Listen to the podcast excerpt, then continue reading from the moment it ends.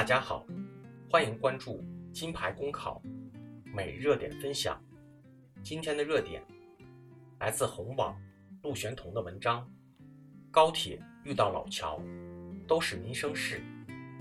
近日，一则关于民生的话题在哈尔滨引起热议。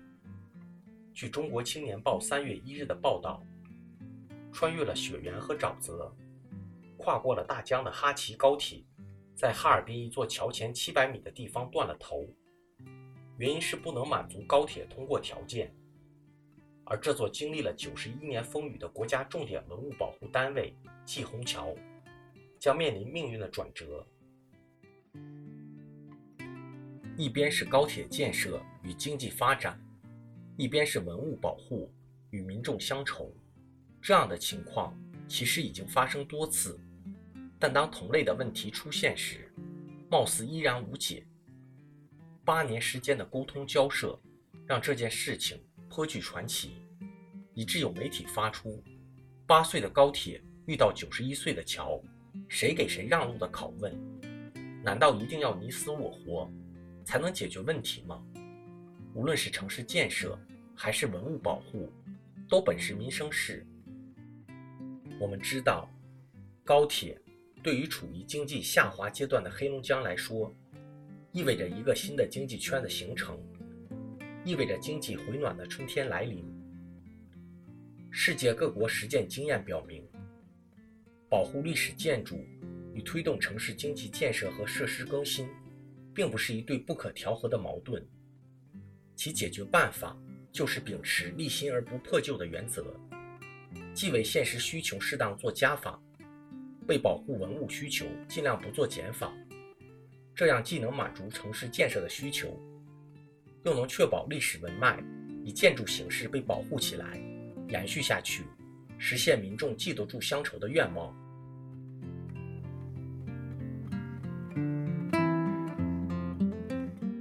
可能有人会说，这样一来，城市建设的相关成本必然提高了。诚然如此。但眼前的这点损失是值得的，因为保护文物功在当代，利在千秋。只要为政者秉持一份敬畏之心，才能对历史负责，对人民负责，才能有尊重发展规律、尊重文化价值的自觉。夫源远者流长，根深者织茂，守住城市的根，才可言未来。对历史文物的让步。才能让城市更好的进步。钱没有可以再赚，如果文物毁损了，就再也没有了。君不见，位于巴黎正中心的奥赛火车站，在失去功能后，将被改造成著名的奥赛博物馆。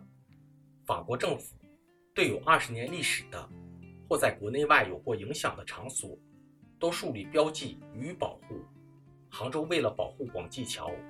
为京杭大运河开辟新航道，湖北恩施为一棵古树让笔直的高速公路绕了个弯，而季虹桥这个见证了中国近代社会的变迁和几代人成长的城市之根，更是承载了民众太多回忆与文化价值。保护还是破坏，将折射出这座城市的文明程度到底如何。保护该桥的志愿者苏丹。在朋友圈里写下这样一句话：“效率，效率至上的时代，我们永远不会为思想、历史这些无法兑现的事物买单。但季红桥能否幸运地跳出这个魔咒？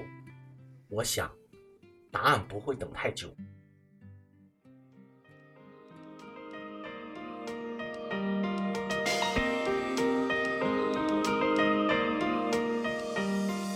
消息！